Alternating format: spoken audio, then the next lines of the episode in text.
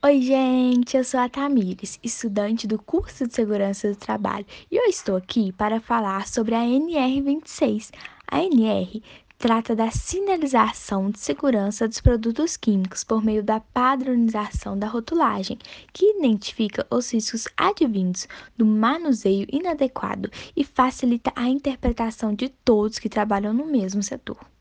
A partir dessa interpretação, o funcionário saberá quais são os procedimentos de segurança que devem ser incorporados ao manusear as substâncias para evitar qualquer tipo de acidente de trabalho.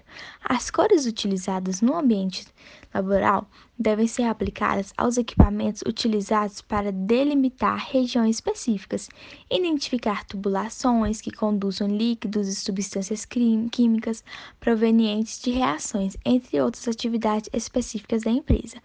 A recomendação da NR26 é que as cores estejam expostas de forma objetiva, clara e com pouco apelo visual, para não dispersar, causar confusão ou fadiga nos olhos dos trabalhadores durante o expediente. Também ressalta que a utilização de cores não dispensa outras formas de prevenção de incidentes, como aviso luminoso ou sonoro, se for necessário, para evitar problemas durante a execução das atividades. De acordo com a NR, as cores são separadas dessa forma. Vermelha refere-se a equipamentos de proteção e combate a incêndios que porventura possuem ser desencadeados durante as atividades laborais. Também é aplicada em parada de emergência, principalmente para botões e interruptores que possam impedir um dano individual ou coletivo maior. Essa cor se aplica inclusive para portas de saída de emergência. Ressalta-se que os acessórios desses equipamentos devem ser identificados na cor amarela. Alaranjada, indicada para partes móveis ou que se desprendem facilmente e podem causar riscos à integridade física do colaborador.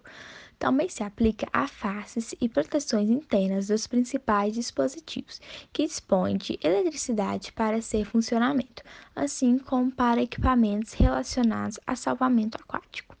Amarela.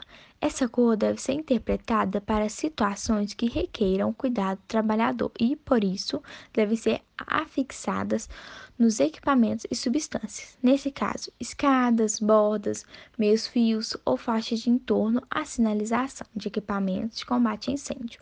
Cor verde que caracteriza a segurança dos funcionários e por isso deve ser fixada em caixas com produtos para primeiros socorros chuveiro de emergência e lava-óleos, localização de macas e demilitações de regiões com riscos mecânicos.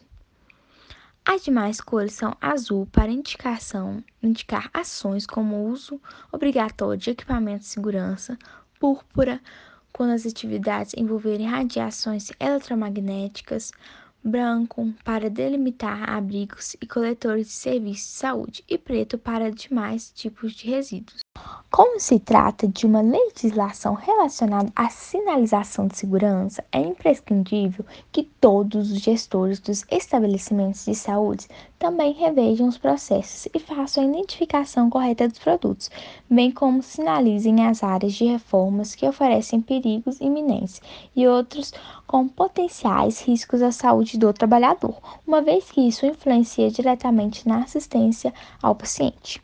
NR26 trata da sinalização de segurança nos ambientes de trabalho e, por isso, deve ser seguida conforme a padronização de cores, adaptação às rotinas existentes, treinamentos e conscientização dos funcionários e relacionada com as demais legislações que se atentam à execução segura das atividades. Cabe ao gestor a atualização dessas informações para prevenir constantemente os acidentes de trabalho. Agora, eu gostaria de convidar a vocês para conhecer mais sobre as normas regulamentadoras e seus principais objetivos. Além de tudo, vão ter um conhecimento a mais para explorar. Espero que tenham gostado. Um abraço para todos!